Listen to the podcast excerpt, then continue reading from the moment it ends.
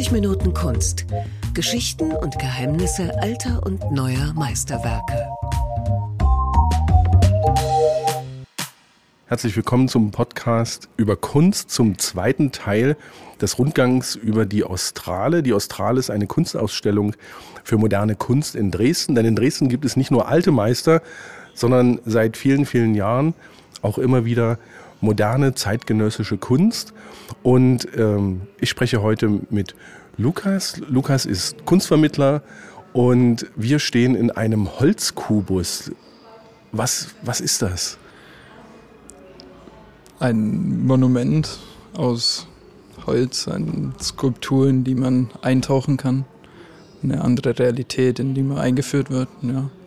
Okay. Was an dem, was ich als erstes ähm, gedacht habe, aha, von außen sieht das aus wie eine Verpackungseinheit, aber man kann reingehen und was sieht man dann hier drin? Äh, alles Mögliche, eigentlich ein, eine Wohnung. Also es sind Alltagsgegenstände, Pflanzen aus Holz geschnitzt, äh, ein Staubsauger, Flaschen, ein Tisch, eine Couch, also Bücher, Buchregal. Es ist wie eine, als würde man in eine Wohnung eintreten, die gerade noch in Benutzung ist. Ja. Das Einzige, was nicht aus Holz ist, ist am anderen Ende der Wohnung? Ja, ein Film, ein, eine Leinwand, die eigentlich auch ein Monument darstellt. Also ein abstraktes Monument. Das wirkt wie der Blick nach außen. Geht dir das auch so? Man wird hier eingeführt in, die, in eine Realität, in der alles gleich ist, alles besteht aus Holz, und dann ein Blick nach außen, in der plötzlich alles schwarz-weiß ist. Man sieht nur, nur Silhouetten von, von der Welt außen. Und, ja. Die aber auch mit der realen Welt nicht sehr viel zu tun hat. Nein, ganz so gar nicht. Wer hat's gemacht? Äh, Istvan Shakani ist ein Ungar, 1978 geboren. Er beschäftigt sich viel mit Holz, schnitzt mehrere Situationen, Alltagssituationen, Wohnungen und versucht halt irgendwie die Realität auf den Kopf zu stellen. Also so ein Knicks in der Realität führt uns in eine Parallelwelt quasi, in der irgendwie die Materialität völlig eins ist. Also hier, unser ganzes Materialverständnis wird irgendwie auf den Kopf gestellt. Das passiert unter anderem dadurch, dass ähm, nicht nur Sessel, Tische, Geschirr aus Holz sind, sondern auch so ganz lapidare Alltagsgegenstände wie zum Beispiel Lichtschalter. Lichtschalter oder der Aschenbecher, sogar die, der Tabak und die Asche, die in dem Aschenbecher liegen, sind aus Holz. Das ist wirklich eine starke Detailarbeit. Ja, selbst einen Plattenspieler gibt es, der ähm, durch seine ja, filigrane Ausführung ja, extrem begeistert. Also das ist nicht nur eine Holzkiste, ja sondern ähm, da ist alles detailliert ausgeführt. Es sind Stromkabel am Boden und wodurch man auch das Gefühl hat, dass die Dinge funktionieren. Also man könnte den Lichtschalter anschalten und es leuchtet. Wie geht es dir, als du das erste Mal hier durchgegangen bist? Was hast du erlebt? Also ich war begeistert, muss ich ehrlich zugeben. Das war das erste Kunstwerk, was mich wirklich komplett eingenommen hat. Man wird Teil des Kunstwerks, indem man durch das Kunstwerk geht. Und äh, ja, einfach beeindruckend. Mhm. Man hat auch den Eindruck, dass ähm, ja, diese Holzkiste steht in einer riesig großen Halle, aber wenn man hier drin ist, verändert sich das, die ja, Welt. Man, man, ist plötzlich nur noch für sich. Man ist, steht nicht mehr in der Halle, in der viele Kunstwerke stehen, sondern befindet sich in einer ganz anderen Welt, in einer eigenständigen Arbeit, in einer Kiste. Man könnte hier stundenlang drin verweilen. Darf man sich aber zum Beispiel auch hinsetzen? Man dürfte sich hinsetzen, ja, um Fotos zu machen oder zu probieren, wie weich der Sessel doch ist. oder wie man sich selber in so einer Umgebung fühlt. Ja. Das ist spannend. Wir sind bei unserem Rundgang in einer Ecke angekommen, in einer rot-weißen Ecke und vor diesem roten Hintergrund steht eine Fahne aus Metall. Lukas, was ist das Besondere an dieser Fahne? Also die Fahne ist von Nikita Kadan, ein ukrainischer Künstler. Die, sie ragt drei Meter in die Höhe, ist, äh, ist eben aus Metall. Man hat das Gefühl, sie fliegt. Also man hat ein ziemlich leichtes Gefühl.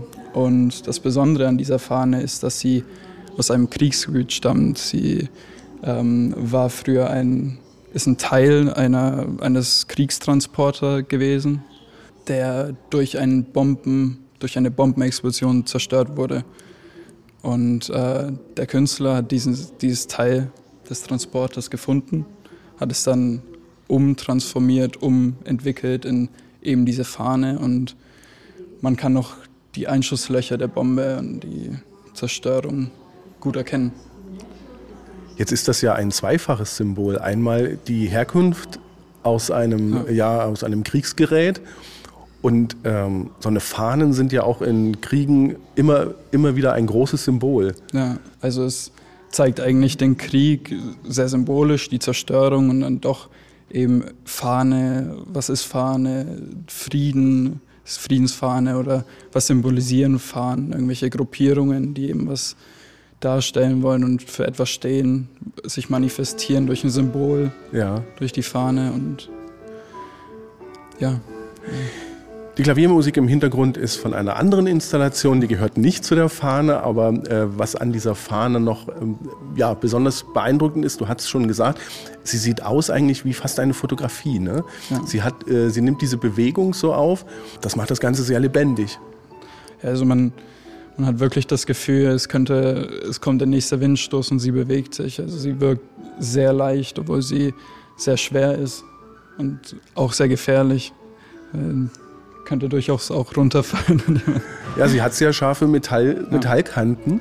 Weißt du, ob der Künstler selbst vom Krieg in der Ukraine betroffen war? Ich glaube schon. Er ist sogar dort aufgewachsen. Er wurde auch in seinen anderen Arbeiten thematisiert, er eben diese äh, Ruinenlandschaften. Und ähm, das finde ich eigentlich ganz spannend, weil es, da finde ich, ist eine starke ähm, Verknüpfung zu Anselm Kiefer, der eben auch in der Nachkriegszeit aufgewachsen ist und in Ruinen äh, die Ruinen waren wie ein Spielplatz für ihn und er thematisiert es immer noch in seiner Arbeit und ist eigentlich ein schöner Übergang irgendwie in die heutige Zeit. Wie, wie wird der Krieg heute thematisiert, der jetzt in Deutschland gar nicht mehr so thematisiert wird, aber trotzdem sehr aktuell ist.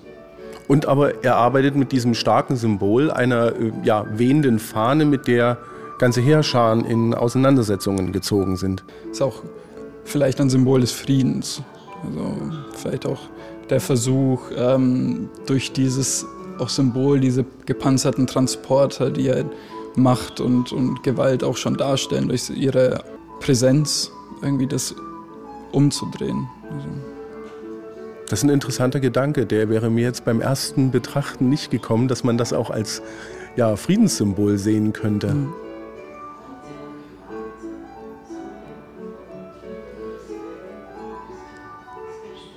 Also diese Halle hat die meisten und die ja, Lautstärke intensivsten Exponate. Wir stehen jetzt an einem anderen Platz vor einem weißen Rechteck mit auf dem ersten Blick sieht es aus wie Goldbahn. Was ist es, Lukas? Also es ist eine eigentlich sehr unscheinbare ähm, Arbeit. Es sind kleine Särge.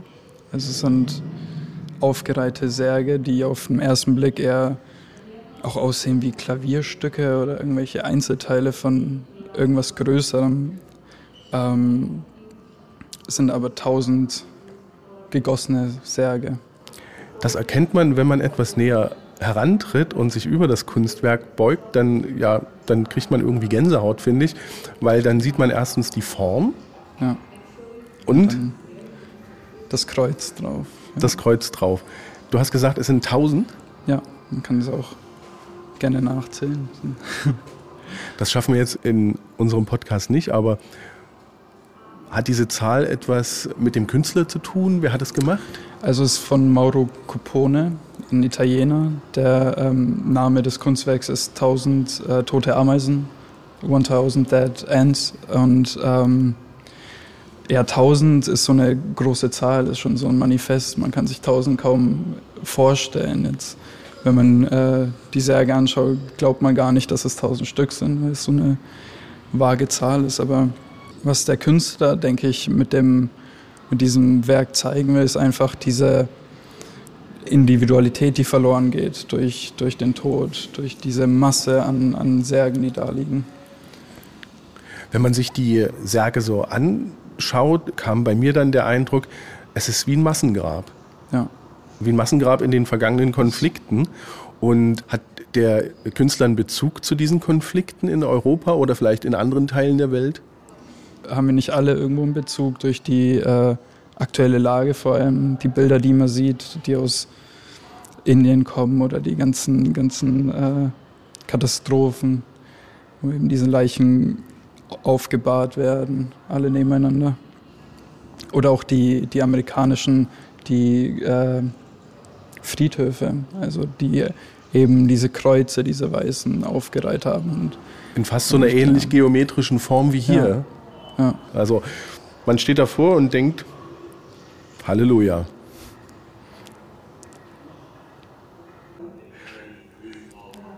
Jetzt stehen wir in der, ja, in der nächsten Ecke und haben ein, man könnte sagen, Ventilator vor uns. Es ist aber ein drehendes Objekt mit, ja, es sieht aus wie ein Ventilator oder wie ein Propeller, aber die, die Dreharme bzw. ähm, ja, was da dran ist, sind Sensen. Das sind Sensen, ne? Das ist das, äh, ein Turbinenrotor, also so ein Motor, es bewegt sich. Man hat anfangs gar nicht so gefährlichen Eindruck davon. Wenn man genauer hingeht, sieht man, wie scharf die Dinge eigentlich sind. Es sind drei Sentensen, auf denen was geschrieben ist, auf Ungarisch. Das Tue, schaffe, bereichere. Ähm, ist aus einem romantischen ungarischen Gedicht und diese drei Wörter wurden zum Symbol der sozialistischen Ära. Und darauf will er auch hinaus, will eine Diskussion erschaffen. Über das Erbe, über die Zeit äh, des Sozialismus bis heute?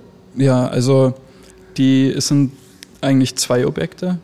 Also es ist links eben diese, sieht man Hühnerrücken, ähm, die aus Porzellan sind, 20 Hühnerrücken, die aus Porzellan gemacht sind, auf Plexiglas, womit er irgendwie auf die, die Generation, die mit Billigfleisch aufgewachsen ist, ähm, hindeuten will und, und eben in der Zeit, wo man eigentlich kaum was zu essen hatte, froh war, dass man überhaupt was zu essen hatte. Und ähm, das dann verglichen mit heute, wo man wirklich in jedem Fleisch guckt, okay, wo kommt es überhaupt her, wo, wie ist es aufgewachsen, das Tier und wirklich eigentlich das Privileg hat, das zu hinterfragen.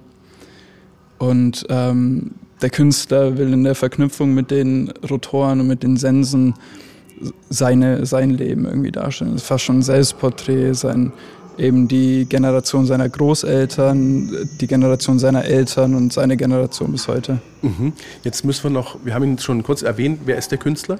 Äh, Attila Tabo, Tabo, Tabo, Ungar. Ein Ungar. Mhm. Ja. Der sich hauptsächlich auch mit dem Leben in der Vergangenheit und heute auseinandersetzt. Ja, ja.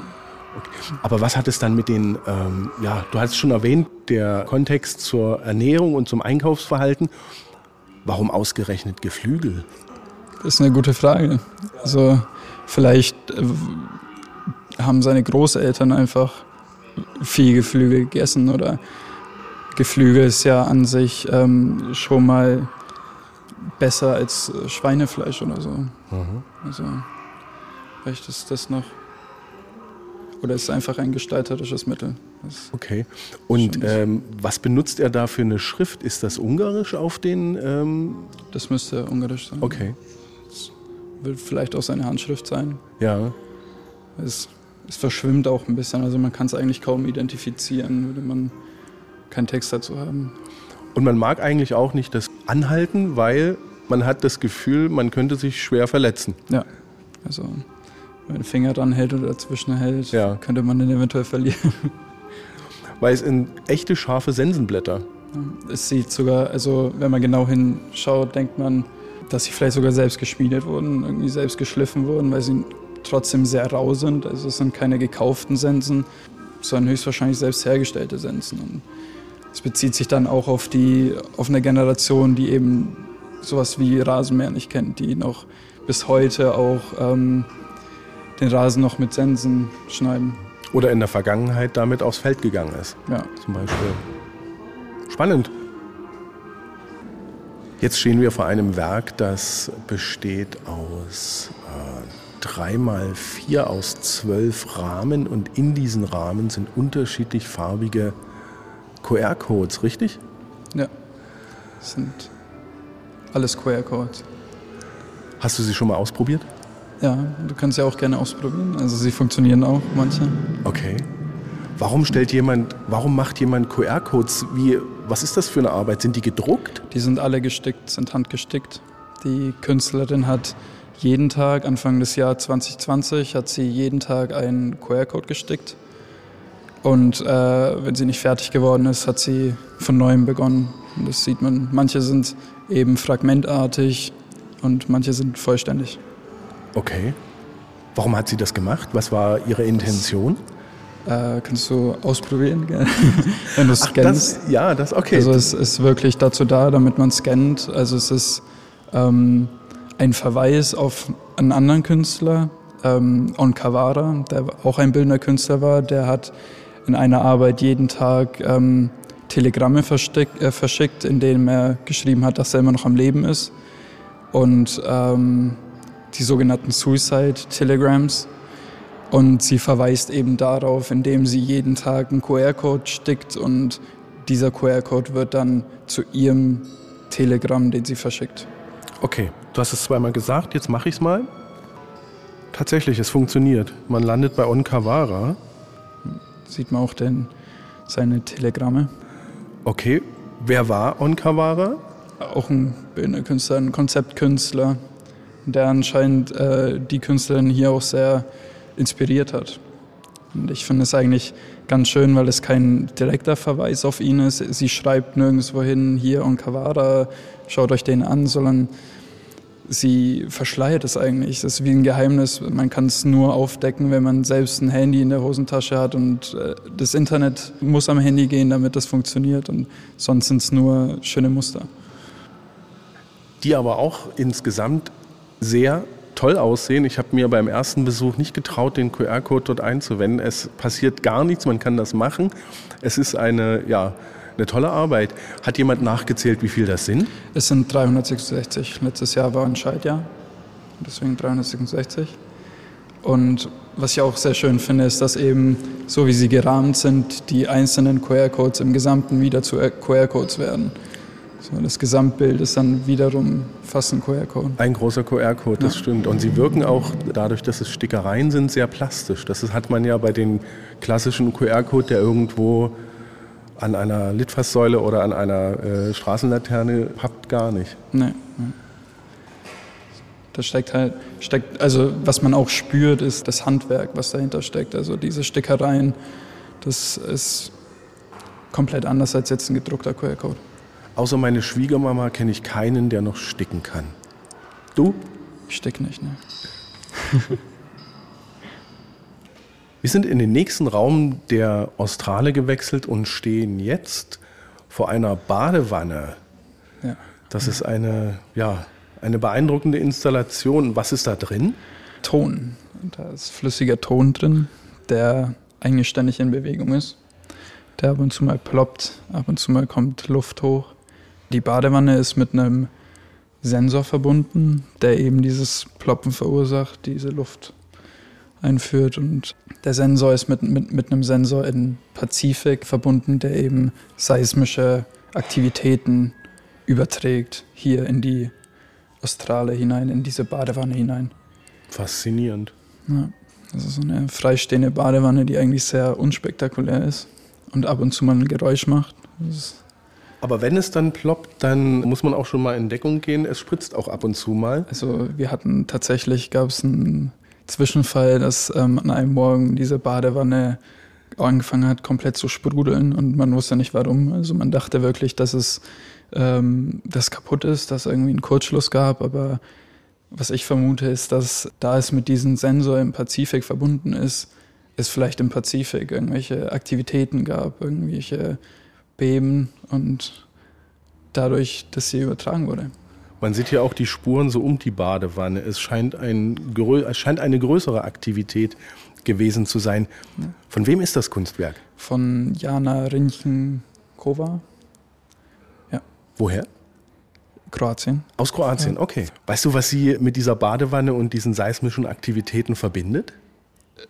Es ist beides unsichtbar. Also dieses ähm, der Ton, der in der Badewanne ist, wird häufig in Kunstwerken, in Skulpturen verwendet, oft zum Abmodellieren oder zum, zum äh, Abformen, um andere Objekte zu schaffen und ist eigentlich nie sichtbar im fertigen Objekt. Und genauso denke ich, wie, wie diese Aktivitäten im Pazifik für uns nicht greifbar sind oder nicht sichtbar sind.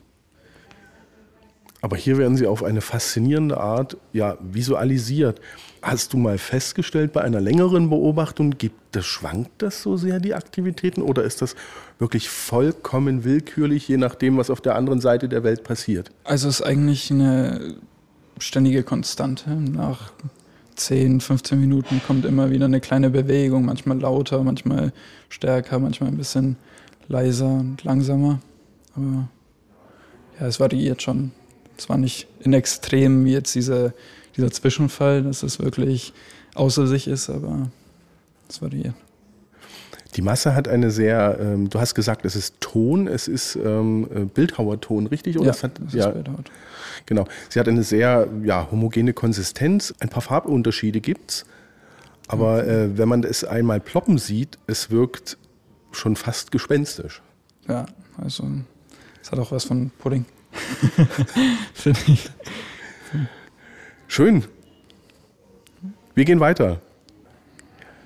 Jetzt stehen wir vor einer Art äh, Spielautomaten und es liegt sogar Geld drin. Kann man was gewinnen? Was ist das?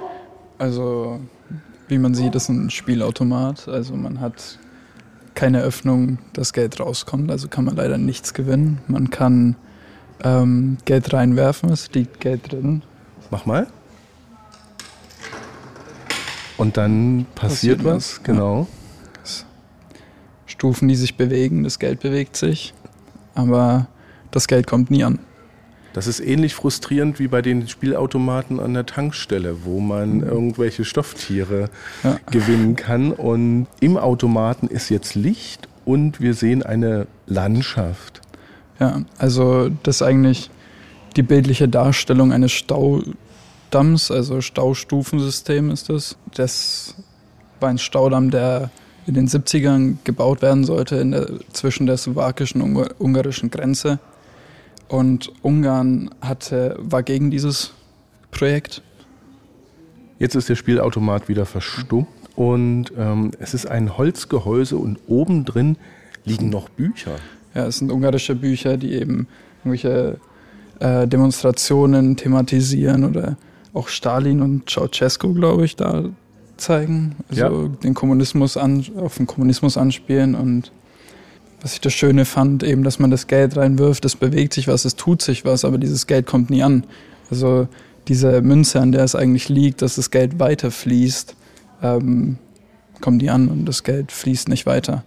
Und diese Spendengelder, die gesammelt werden sollten gegen diesen Staudamm, wegen diesem Naturschutzgebiet, weiß man nicht, wo sie heute sind. Nicht weitergelaufen und da werden Gelder reingeworfen, aber es passiert nichts. Nicht zu fassen. Wer hat das gemacht? Äh, Marco Rodix. Okay, woher? Auch aus Ungarn. Aus Ungarn, ein ungarischer Künstler mit einem ja, spannenden und auf den ersten Blick relativ unscheinbaren Kunstwerk. Wie ja. ging es dir?